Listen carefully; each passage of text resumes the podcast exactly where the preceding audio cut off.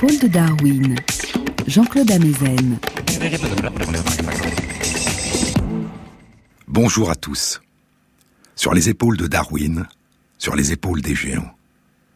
Se tenir sur les épaules des géants et voir plus loin, voir plus avant, voir davantage, mieux voir, voir dans l'invisible, à travers l'espace et à travers le temps.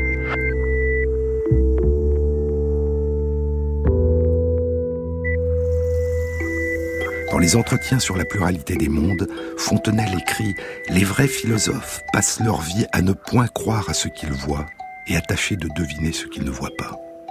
À s'étonner, disait Platon. Thomas Zane. Être surpris, s'émerveiller, admirer. Platon rapporte les paroles de Socrate. Là est la véritable attitude de philosophe. La philosophie n'a pas d'autre origine que l'étonnement. Et Aristote reprendra cette idée. Ce fut l'étonnement qui poussa les premiers penseurs aux spéculations philosophiques.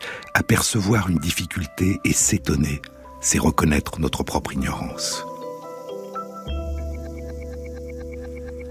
Mais apercevoir une difficulté et s'étonner, et reconnaître notre ignorance, découvrir une question là où on croyait connaître la réponse, où l'on ne voyait qu'une réponse, peut prendre très longtemps.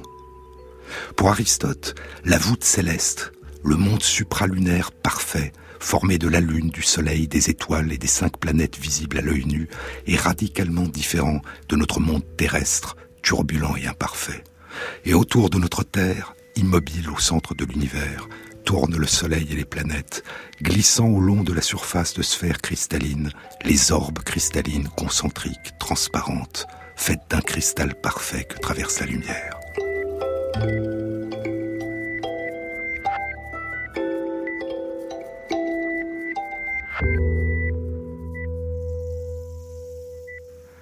Cette certitude durera près de 1800 ans. Et ce n'est qu'à la Renaissance que surviront ceux qui s'étonneront, reconnaîtront derrière les certitudes les difficultés et l'ignorance, bouleversant notre place dans l'univers, et nous découvrirons soudain que les battements de la grande horloge du soleil et des étoiles, qui scandent la succession des heures, des jours, des nuits, des saisons, des années, c'est notre course à travers l'espace qui l'a fait battre avec régularité. Souvenez-vous, je vous en ai déjà parlé, l'année 1543, Nicolas Copernic publie de la révolution des orbes célestes et notre Terre n'est plus qu'une des planètes périphériques qui tournent avec les autres autour du Soleil. Le nom même de planète, planétesse, errante, vagabonde, s'applique soudain aussi à la Terre. Notre Terre erre, voyage à travers le ciel, comme les autres planètes. Mais cette errance autour du Soleil, dit Copernic, est un voyage permanent et régulier, cyclique, au long de cercles parfaits, centrés sur le Soleil qui se tient immobile au centre de l'univers. Le monde supralunaire a radicalement changé il est devenu héliocentrique, mais il demeure inaltérable, permanent, harmonieux, parfait. Il est fait d'orbes circulaires concentriques sur lesquels glissent les planètes autour du Soleil.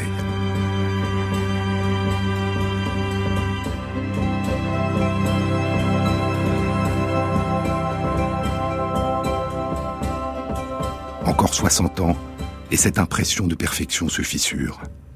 En 1609, Johannes Kepler publie Astronomie nouvelle, révélant que les orbes, les trajectoires des planètes ne dessinent pas des cercles parfaits, mais des ellipses autour du Soleil. Encore un an, et Galilée publie Le Messager des astres. Il a élevé vers le ciel la lunette de carton d'un mètre de long qu'il vient de construire, et il a découvert que les corps célestes du monde supralunaire, la Lune et le Soleil, ne sont pas inaltérables et parfaits, leur surface, comme la surface de notre Terre, est faite d'irrégularités, d'accidents, de changements. Mais le premier coup de boutoir à l'harmonieuse régularité du monde supralunaire avait été porté près de 40 ans plus tôt par le grand astronome danois Tycho Brahe.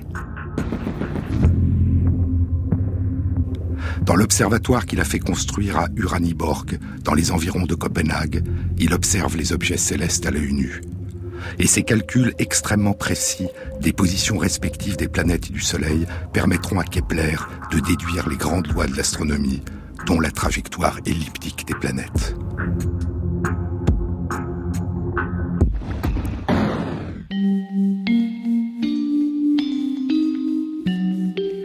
Mais le coup de boutoir qu'apportait Tycho Brahe à la perfection du monde supralunaire ne résulte pas de ses études des planètes, mais de ses observations des étoiles et des comètes.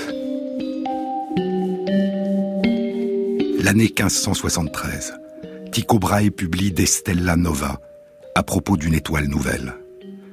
Il a observé l'année précédente l'apparition d'un nouvel objet brillant dans le ciel, une nouvelle étoile. Encore quatre ans, et il étudie la grande comète qui surgit dans le ciel en 1577 et restera visible pendant plusieurs mois.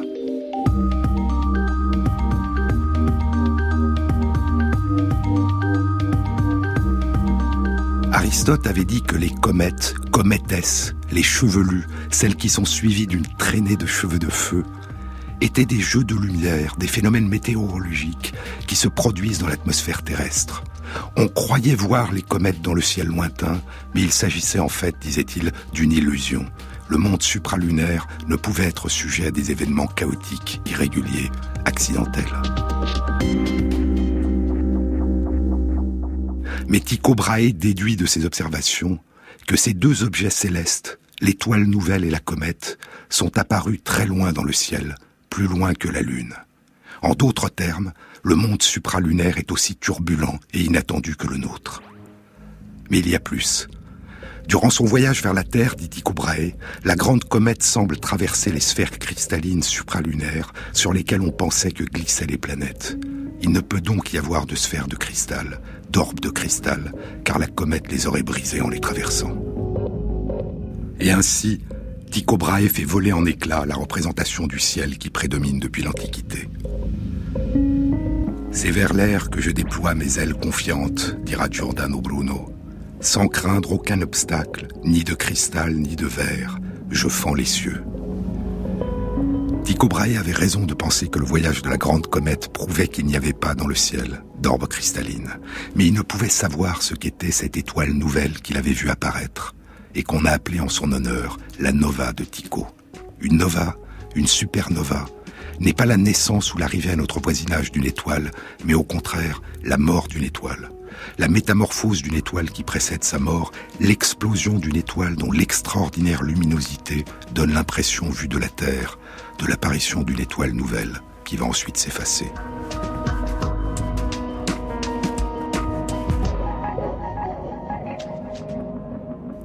Et cette explosion de lumière qui parvenait aux yeux de Tycho Brahe constituait le champ du signe d'une étoile distante de la Terre d'environ 7500 années-lumière. L'explosion qu'il voyait n'était pas seulement très lointaine, elle était aussi très ancienne.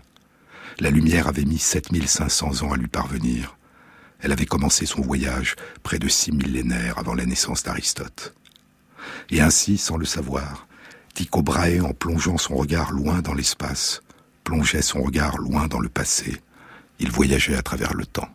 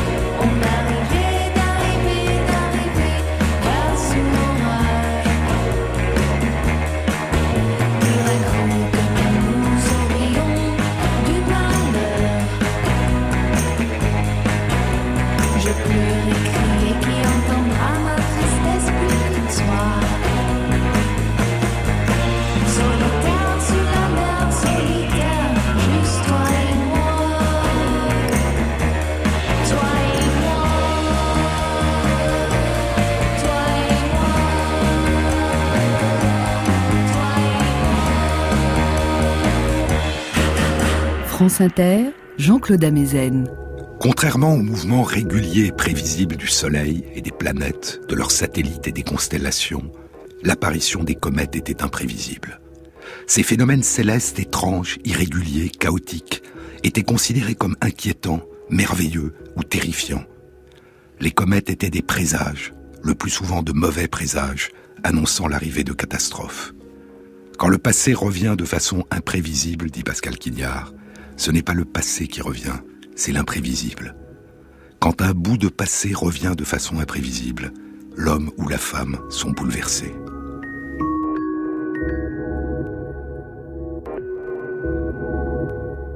On trouve des traces d'observations très anciennes de comètes, avec leurs traînes de lumière, dans des textes de Babylone, de la Grèce antique, de la Chine antique, les étoiles invitées des astronomes chinois. Et plus récemment, à la fin du premier millénaire de notre ère, sur la tapisserie de la reine Mathilde, on voit des doigts pointés vers le ciel, sous l'inscription Isti Mirand Stella, cela regarde l'étoile, les doigts pointés vers la comète qui présage la victoire de Guillaume le Conquérant.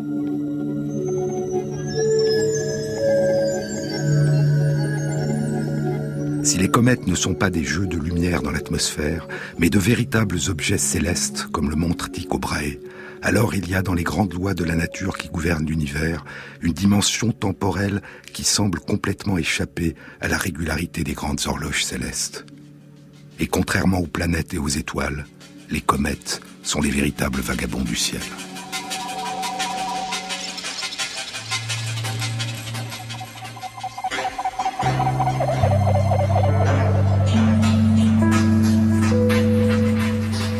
Edmund Halley naît en 1656, près d'un siècle après le passage de la grande comète qu'avait étudiée Tycho Brahe. Halley devient explorateur, géographe, inventeur, astronome, professeur de géométrie à l'université Oxford. En 1682, alors qu'il a à peine plus de 25 ans, surgit une comète qu'il étudie avec un grand intérêt. Et c'est, dira-t-il, après un entretien avec l'astronome français Jean-Dominique Cassini, qui lui fait part de son idée d'un retour régulier des comètes, que le jeune Halley va se passionner pour cette question.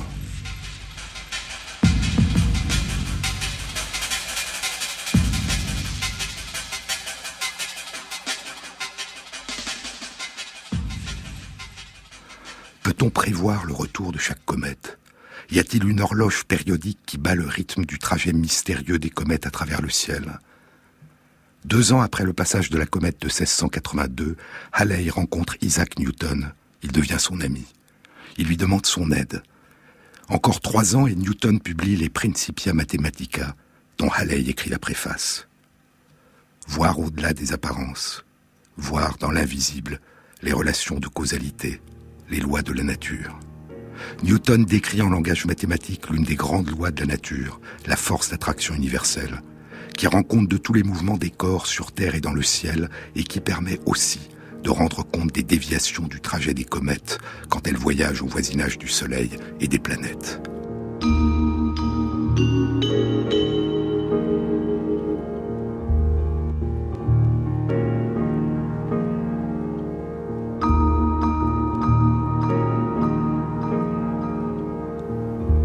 Halley étudie les observations répertoriées des passages des comètes dans le passé, cherchant des caractéristiques qui pourraient leur être communes, leur angle d'apparition dans le ciel, la direction qu'elles suivaient. Il calcule, à l'aide des lois de Newton, les orbites de 24 comètes.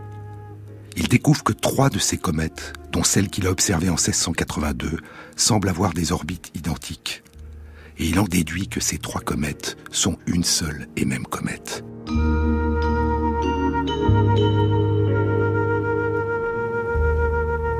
En 1705, Halley publie Synopsis de l'astronomie des comètes, où il propose que la comète de 1682 est la même que la comète qui a apparu un demi-siècle avant sa naissance, en 1607, et la même que la comète qui a apparu au siècle précédent, du vivant de Copernic, en 1531. Cette comète, dit Halley, visite la Terre avec une périodicité d'environ 76 ans. Mais Halley ne se contente pas de plonger son regard dans le passé. Sa découverte d'une régularité passée lui permet aussi de se projeter dans l'avenir, de tenter de prédire ce que l'on croyait imprévisible. Et il fait une prédiction.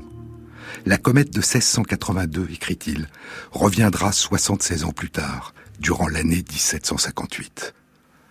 Quand Halley publie sa prédiction, il est âgé de près de 50 ans, et il lui faudrait vivre jusqu'à l'âge de 102 ans pour pouvoir vérifier la validité de sa prédiction. Écoutons Victor Hugo dans La légende des siècles.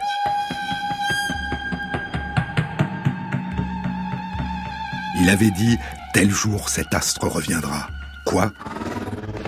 Cet astre est votre astre, et vous lui défendez de s'attarder, d'errer dans quelque route ancienne, et de perdre son temps, et votre heure est la sienne. Ah, vous savez le rythme énorme de la nuit. Il faut que ce volcan échevelé qui fuit se souvienne de vous au milieu de sa course, et tel jour soit exact à votre rendez-vous. Vous voilà le seigneur des profondes contrées. Vous pouvez, grâce aux chiffres escortés de zéro, prendre aux cheveux l'étoile à travers les barreaux. Vous connaissez les mœurs des fauves météores, vous datez les déclins, vous réglez les aurores. Vous allez et venez dans la fosse au soleil. Quoi? Vous tenez le ciel comme Orphée une lyre. Vous, nain, vous avez fait l'infini prisonnier. Vous savez tout, la comète est à vous. Et vous avez lié votre fil à la griffe de cet épouvantable oiseau mystérieux, et vous l'allez tirer à vous du fond des cieux.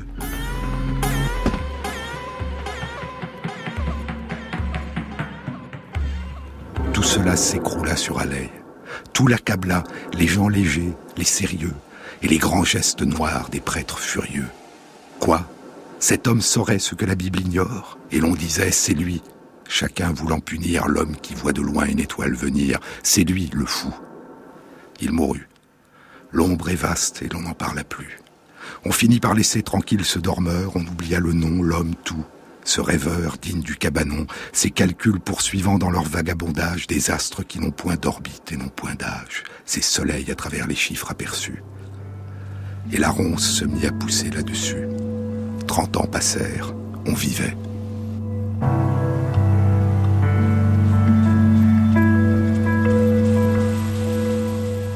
Et depuis bien longtemps, personne ne pensait au pauvre vieux rêveur enseveli sous l'herbe. Soudain, un soir, on vit la nuit noire et superbe blêmir confusément puis blanchir, et c'était dans l'année annoncée et prédite. Et la blancheur devint lumière, et dans l'azur la clarté devint pourpre, et l'on vit poindre, éclore et croître, on ne sait quelle inexprimable aurore, qui se mit à monter dans le haut firmament, par degrés et sans hâte, et formidablement.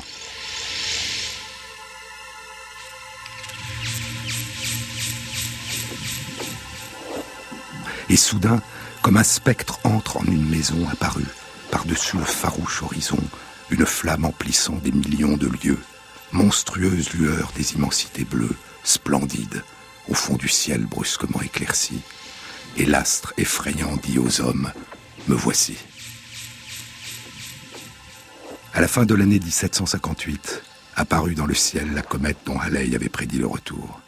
Elle demeura visible durant une partie de l'année 1759, la comète à laquelle on a donné son nom, la comète de Halley.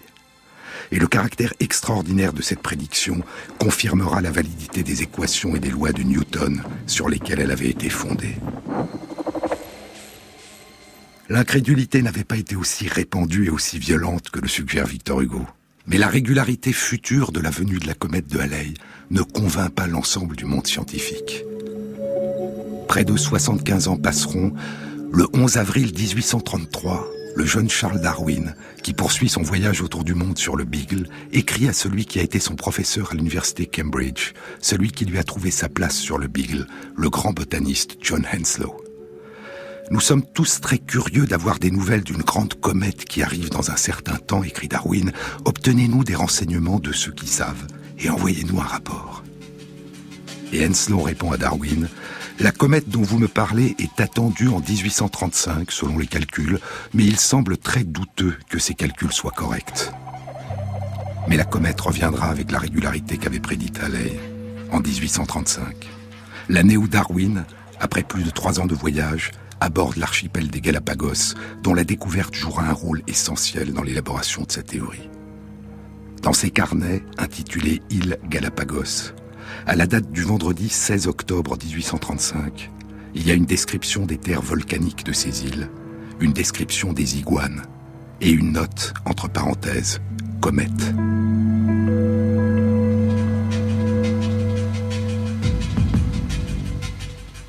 Et la comète reviendra encore, en 1910, puis en 1986, et elle devrait revenir éclairer nos nuits en 2061, dans 50 ans. Sur les épaules de Darwin, Jean-Claude Amezen sur France Inter. The best laid plans can oft go too far. Run down B&B's can turn to luxury. Wish that is wasted still can be granted.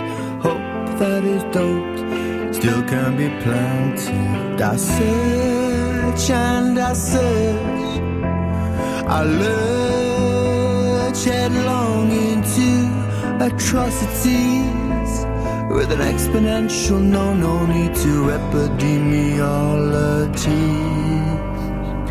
Little pink Enzo, little blue benzos, hip hop, bebop, all blues and punk rock, all heads that are shrunken still can be clever, ships that are sunken still can hold treasure. I search and search and lurch headlong into atrocities with a velocity known only to very few rational.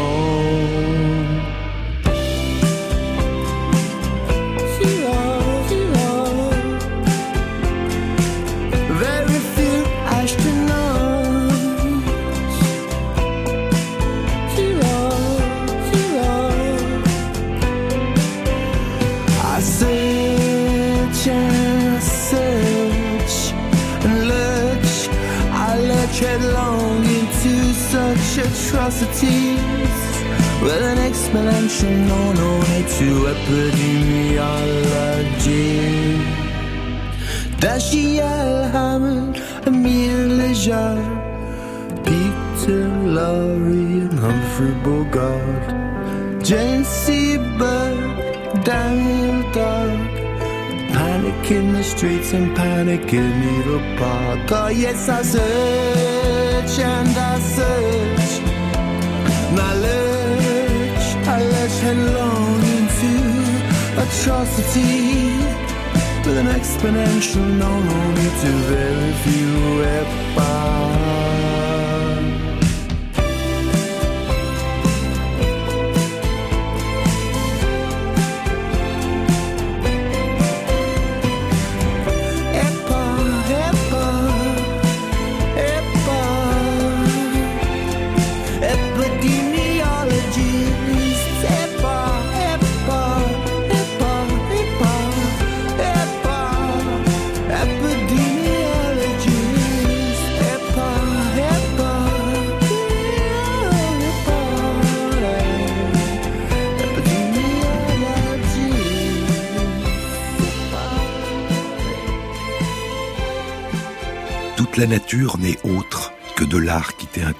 Dit le poète anglais Alexander Pope. Tout hasard, une direction que tu ne peux pas voir, toute discorde, harmonie incomprise. D'imprévisible, de surprenant, d'inquiétant, les passages des comètes au voisinage de la Terre sont soudain devenus les battements réguliers d'une horloge céleste périodique. Ce qui semblait jusque-là être dû au hasard aveugle, Halley l'a apprivoisé, y a vu une régularité cachée. Et en mars 1986, c'est une flotte de cinq sondes spatiales lancée à sa rencontre spécialement pour cette occasion qui accueillera le retour attendu de la comète de Halley pour l'étudier de plus près. Course de chaque comète autour du Soleil bat le rythme, le tempo d'une horloge régulière, mais la périodicité de leur retour est différente pour chacune des comètes. Les retours de la comète de Halley sont espacés d'un intervalle de temps compris entre 75 et 76 ans. C'est une comète dite de période courte, c'est-à-dire de moins de deux siècles. D'autres comètes sont appelées comètes de période longue. Leur période est de plusieurs milliers d'années ou dizaines de milliers d'années leur trajet autour du Soleil est beaucoup plus long. Les comètes sont essentiellement formées de glace, de roches et de poussière. Et c'est le Soleil qui les allume. Lorsqu'elles passent près du Soleil, elles libèrent des gaz et des substances volatiles qui nous les rendent visibles lorsqu'elles s'approchent de la Terre. Certaines comètes nous viennent aujourd'hui de la région de Jupiter, d'autres, comme la comète de Halley, nous viennent de beaucoup plus loin, du nuage d'Earth, qui s'étend aux confins du système solaire. Les comètes voyagent dans l'espace depuis très longtemps.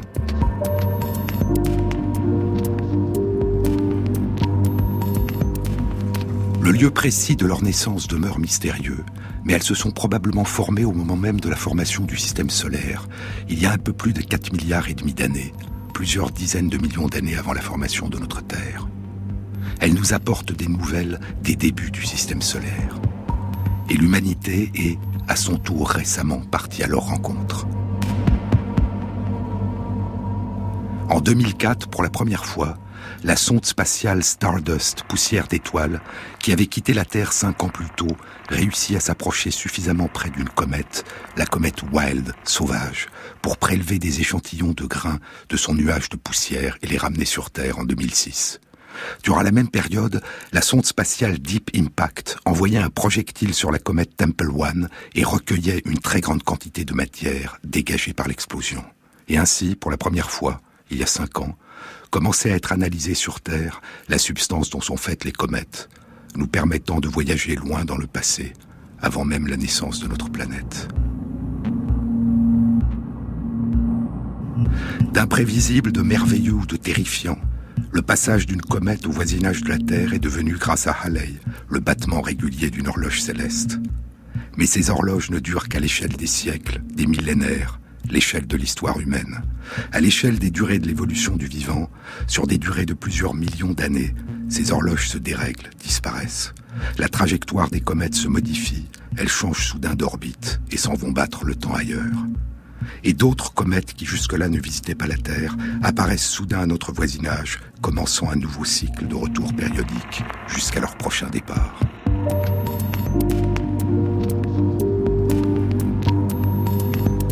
Leur trajectoire se modifie sous l'influence des autres corps célestes, sous l'effet de leur collision, et en raison des geysers qu'elles envoient dans l'espace et qui leur font perdre une partie de la matière dont elles sont faites. Et ainsi, il y a bien dans leur venue et leur départ une dimension d'irrégularité et d'imprévisibilité. Non pas comme on l'avait si longtemps pensé dans chacune de leurs apparitions dans notre ciel, mais sur des temps beaucoup plus longs, dans la durée des cycles périodiques du passage au voisinage de notre planète de ces visiteurs venus du fond des âges. Les comètes sont des vagabonds du ciel, et elles ne sont pas les seules. Les astéroïdes ont la taille d'une montagne. Ils sont faits de roches ou de métaux. Ils voyagent pour la plupart à l'intérieur de ce qu'on appelle la ceinture des astéroïdes, entre Mars et Jupiter. Ils sont probablement aussi anciens que les comètes. Ils sont la principale source de météorites, ces cailloux extraterrestres qui bombardent notre planète. La trajectoire des astéroïdes, influencée par leurs interactions avec leurs voisins et par l'attraction de Mars et de Jupiter, est fluctuante, changeante.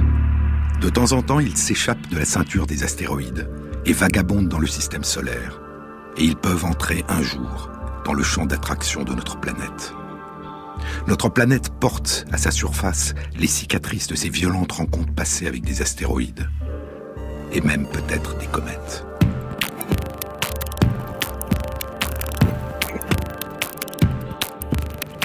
Les traces d'innombrables collisions avec des fragments d'astéroïdes d'un diamètre d'environ 50 mètres.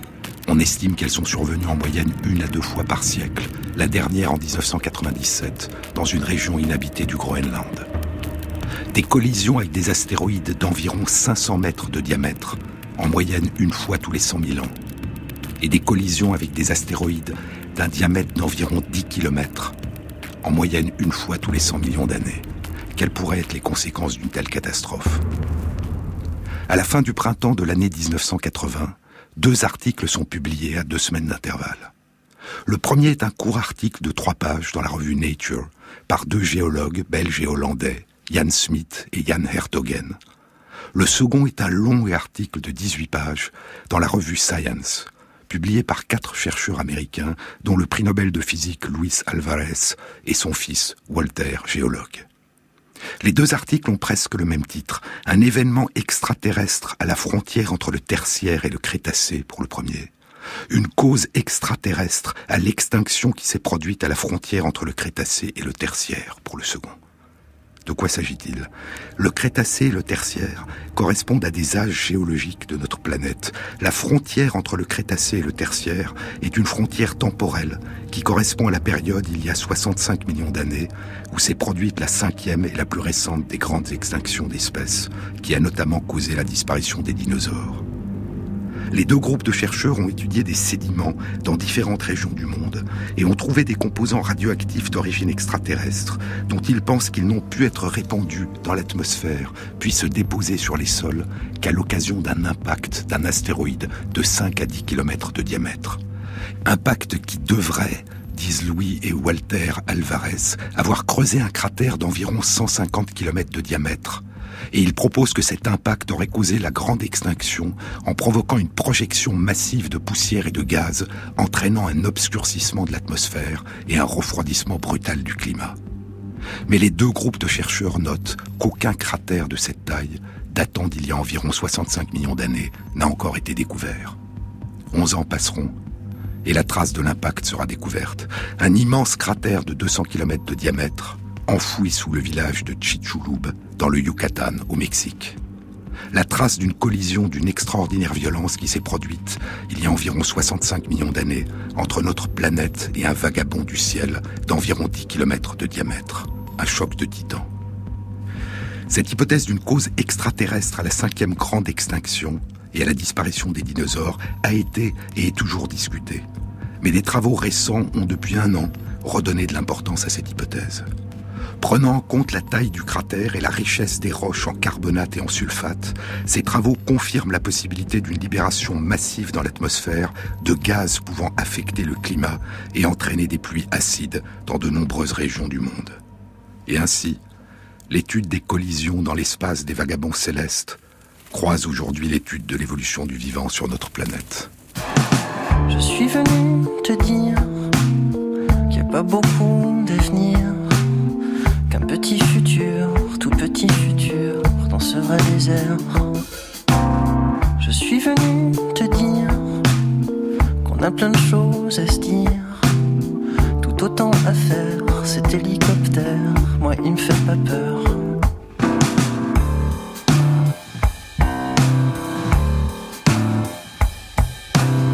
Je suis venu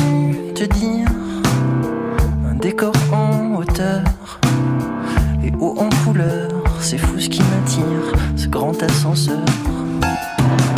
Je suis venu t'offrir ce ticket pour ailleurs. Ce billet de retour, c'est pour tout à l'heure. Je veux reprendre place là où on s'était caché. Tout là-haut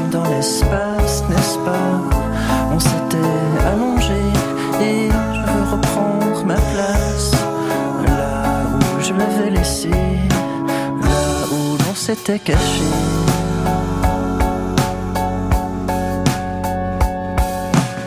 Ce matin, j'ai vu l'avenir. Il nous fait un sourire. M'a chargé de te dire qu'il fallait revenir, qu'on devrait revenir. J'aimerais réinscrire sur la carte du ciel ton joli sourire plus haut que Babel. S'était caché, tout là-haut dans l'espace, n'est-ce pas? On s'était allongé et je veux reprendre ma place. Là où je l'avais laissé, là où l'on s'était caché, là où l'on s'était fâché.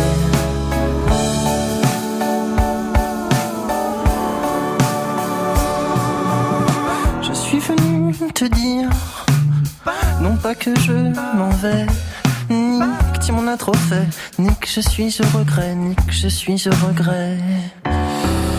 Je suis venu tenir mon discours sur l'amour, il ne fait pas mon affaire, ce petit détour.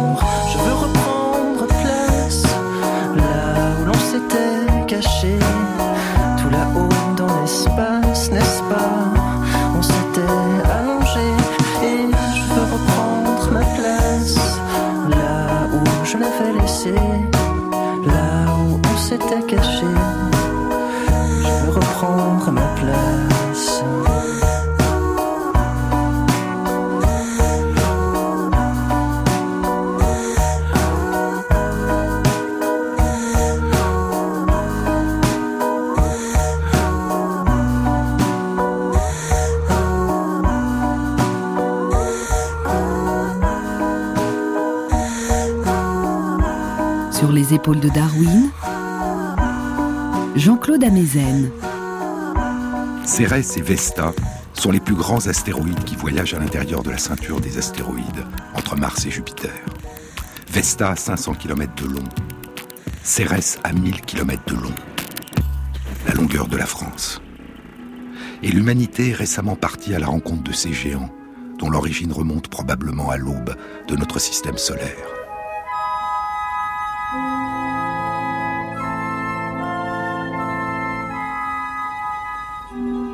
Après un périple de 4 ans, le 16 juillet 2011, la sonde spatiale Dawn, l'Aube, est entrée en orbite autour de Vesta.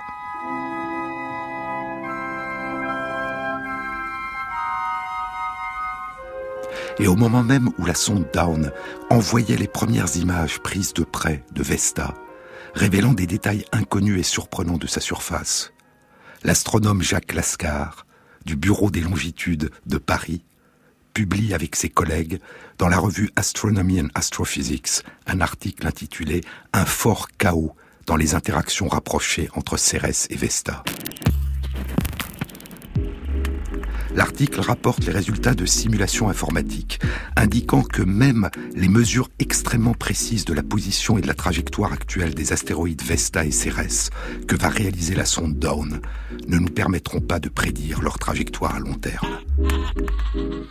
Les effets qu'exercent ces astéroïdes l'un sur l'autre et l'influence des champs d'attraction des autres astéroïdes et des planètes du système solaire modifient légèrement en permanence l'orbite initiale des deux astéroïdes et au-delà d'un horizon temporel de 400 000 ans, leurs trajectoires deviennent imprévisibles, impossibles à prédire. C'est le problème de la sensibilité aux conditions initiales qui est devenu classique dans les modèles mathématiques de chaos déterministe.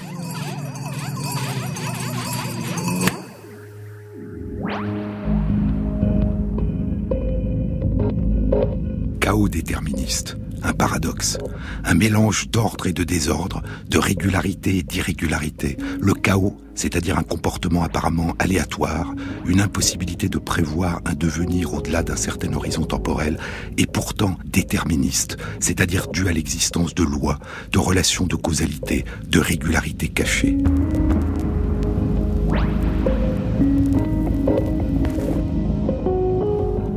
Ces phénomènes de chaos déterministe possèdent des régularités, mais elles ne peuvent être révélées que sur un plan statistique, qu'en termes de probabilité, sur un grand nombre d'événements possibles.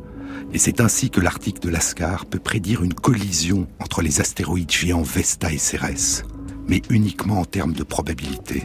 Cette probabilité est estimée à 0,2% par milliard d'années à venir.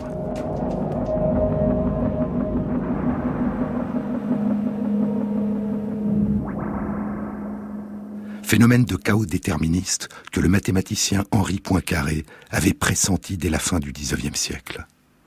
Une cause très petite qui nous échappe, écrivait Poincaré en 1889, détermine un effet considérable, et alors nous disons que cet effet est dû au hasard. Et encore, il peut arriver que de toutes petites différences dans les conditions initiales engendrent de très grandes différences dans les phénomènes finaux, une petite erreur sur les premières produirait une erreur énorme sur les derniers. La prédiction devient impossible et nous avons le phénomène fortuit. Même si on connaît précisément les lois de la nature, dit encore Poincaré.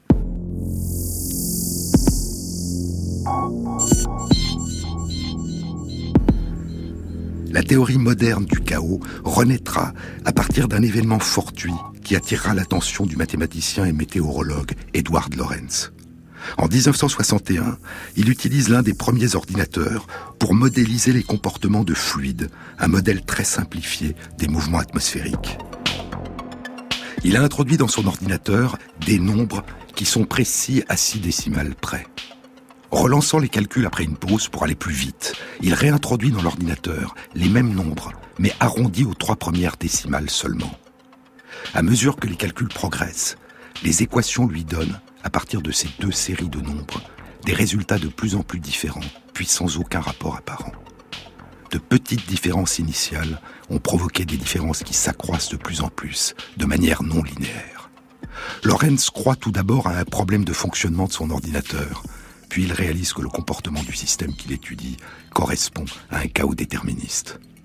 Il publie sa découverte dans une revue de météorologie et elle demeurera méconnue.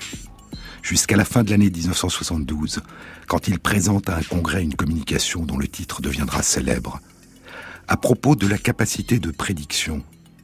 Est-ce que le battement des ailes d'un papillon au Brésil peut provoquer une tornade au Texas? Lorenz ne pouvait probablement pas deviner que, bien au-dessus des mouvements des nuages et de l'atmosphère, très loin dans l'espace, le chaos déterministe rendait aussi compte des mouvements des vagabonds du ciel et des propres mouvements de notre planète vagabonde qui emporte avec elle son atmosphère dans ses voyages autour du Soleil.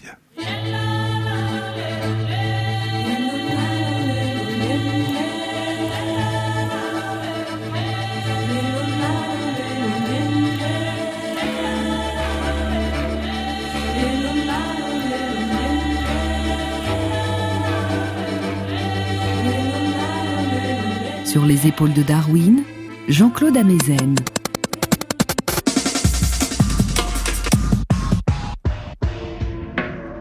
L'ensemble formé par les planètes du système solaire est-il stable? Ou bien la grande horloge de ses battements peut-elle se dérégler et évoluer de manière chaotique, imprévisible? Cette question inquiétait déjà Isaac Newton, parce que ses équations ne lui permettaient pas de rendre compte avec précision des mouvements de deux planètes, Jupiter et Saturne.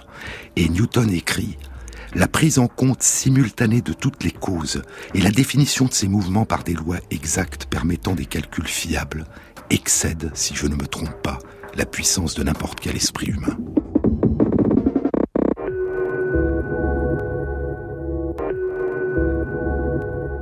Au XVIIIe siècle, des mathématiciens dont Lagrange et Laplace développeront des modèles mathématiques qui leur permettent de penser que le système solaire est stable. Mais c'est à la fin du XIXe siècle, comme je vous le disais, que Poincaré révèle que les équations de Newton ne permettent pas de résoudre le problème du devenir à long terme d'un système très simple qui serait constitué par seulement trois corps célestes. À mesure que le temps passe, les interactions d'attraction réciproque entre ces trois planètes lorsqu'elles passent à proximité les unes des autres, font naître différentes variations possibles de leurs orbites, qui peuvent s'écarter de plus en plus les unes des autres. Il y a une sensibilité aux conditions initiales. Les prédictions ne peuvent être que statistiques, probabilistes.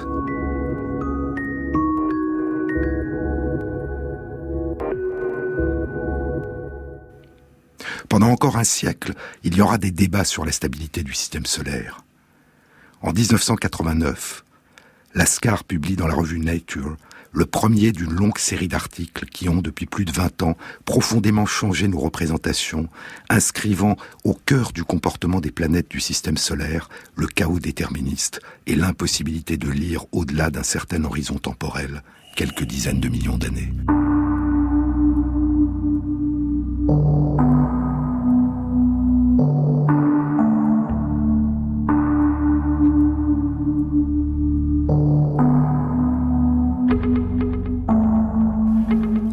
En 2009, Lascar et Gastineau publient dans la revue Nature un article intitulé Existence de trajectoires de Mercure, Mars et Vénus qui les font entrer en collision avec la Terre.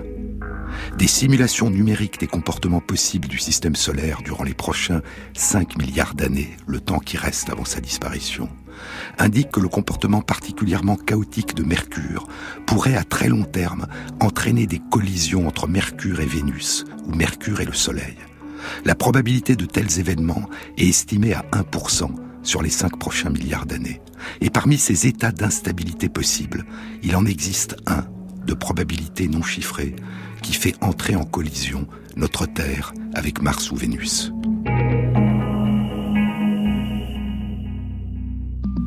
On peut y lire une bonne nouvelle, la probabilité de 99% que notre système solaire demeure stable jusqu'à la fin. Et ainsi, à mesure qu'augmentent nos connaissances sur le caractère chaotique de notre système solaire, se précisent aussi les limites de notre capacité à prédire son devenir. Je vous ai parlé tout à l'heure du dernier article publié au mois de juillet par Lascar et ses collègues, intitulé Un fort chaos dans les interactions rapprochées entre les astéroïdes Cérès et Vesta. L'article ne concerne pas uniquement le caractère chaotique du comportement de ces astéroïdes et l'impossibilité de prévoir leur trajectoire au-delà d'un horizon temporel de 400 000 ans. Il montre aussi que cette instabilité influe sur la trajectoire des planètes, dont la trajectoire de la Terre. Et de ce fait, l'orbite de la Terre autour du Soleil ne peut être prédite au-delà d'un horizon de 60 millions d'années, que ce soit dans l'avenir ou que ce soit dans le passé.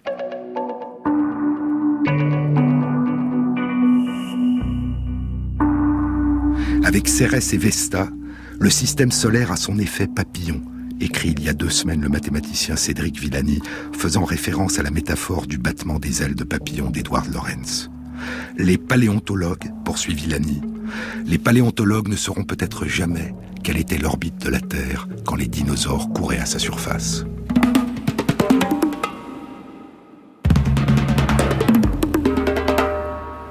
La science efface l'ignorance d'hier et révèle l'ignorance d'aujourd'hui, dit le physicien David Gross.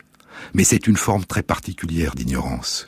Une savante ignorance, pour reprendre le titre d'un livre que l'humaniste de la Renaissance Nicolas Cousa publie en 1440. Une ignorance riche de connaissances. Pour Copernic, Kepler, Newton et Halley, les voyages des planètes et des comètes dans le ciel battaient le temps régulier d'une même horloge dans un univers inchangé depuis ses origines. Et soudain, durant les années 1920, trois quarts de siècle après que Darwin ait mis le monde vivant en mouvement, soudain l'univers est en mouvement, il est en expansion.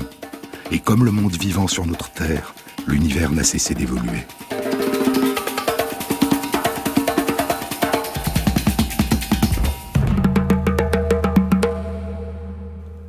Notre planète emporte avec elle les empreintes de ces vagabondages passés, les empreintes que les variations climatiques ont laissées dans le sol, dans les océans, les lacs et les fossiles.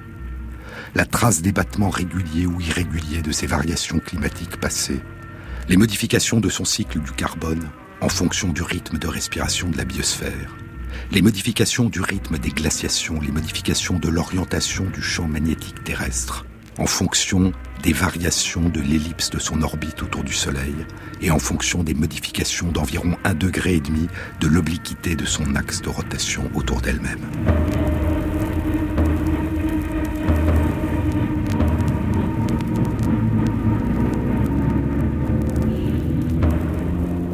Notre planète emporte aussi avec elle les traces des collisions avec d'autres vagabonds du ciel.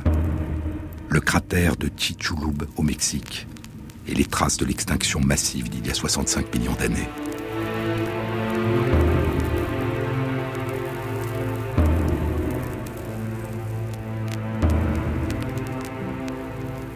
L'évolution de la Terre a été profondément marquée par ces collisions passées. Une gigantesque collision, peu après la naissance de la Terre, avec un vagabond de la taille de la planète Mars, a éjecté dans l'espace la matière qui formera la Lune.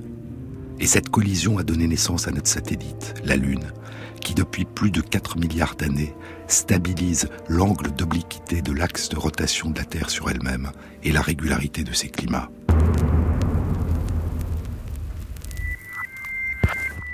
Et l'eau, l'eau qui permet la vie, qui nous a permis de naître. L'eau semble avoir été apportée sur la Terre lors du grand bombardement de météores d'il y a environ 4 milliards d'années, par des collisions avec les astéroïdes et avec des comètes. La glace des comètes étudiée jusqu'alors est faite d'une eau qui n'a pas exactement la même composition atomique que l'eau de notre planète. Mais cette semaine, dans la revue Nature, est publiée la première identification de la présence sur une comète, Hartley 2, d'une eau qui a la même composition que celle de notre planète, suggérant que l'eau pourrait nous avoir été apportée par des impacts de ces sphères de glace et de roches sur notre planète. Le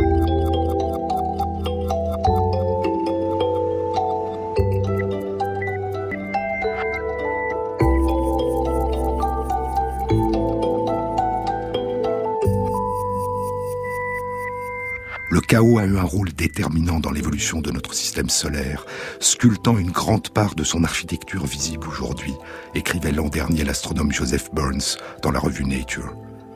Et l'une des conséquences du chaos et que le système solaire actuel est continuellement en train de changer.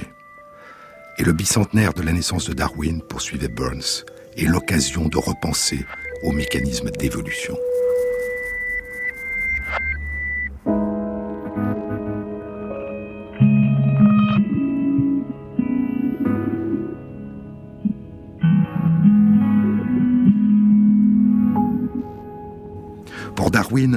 L'univers était fixe et régulier depuis son début.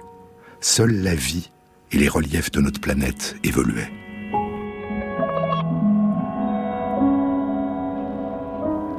Il aurait probablement été étonné et émerveillé de découvrir son ignorance et de réaliser que la question des origines et de l'évolution de la vie se mêle soudain à la question des origines et de l'évolution de notre système solaire, à la naissance et au voyage imprévisible des vagabonds du ciel, et plus loin encore dans le passé, à la naissance et à l'évolution de l'univers, à son expansion, ce mouvement plus profond encore que tous les vagabondages des objets célestes.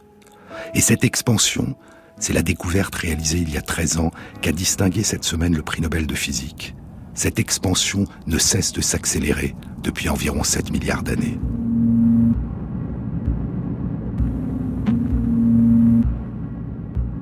Cette accélération est un mystère. Est-elle due à une énergie noire, invisible et inconnue? Est-elle freinée par une matière noire, invisible et inconnue? Et cette énergie et cette matière noire, qui nous sont invisibles et nous sont inconnues, constituerait-elle 95% de la composition de l'univers? Les lauréats du prix Nobel de physique 2011, dit le comité Nobel dans son communiqué, les lauréats ont contribué à nous révéler un univers qui est inconnu à 95% à la science. Et tout, poursuit le comité, tout redevient à nouveau possible. Thomas Zane, disait Platon. S'étonner, s'émerveiller, pouvoir à nouveau plonger dans l'inconnu, riche de toutes les connaissances accumulées depuis des siècles.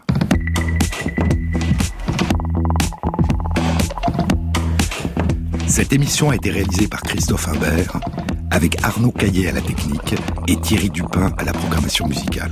Bon week-end à tous, à samedi prochain.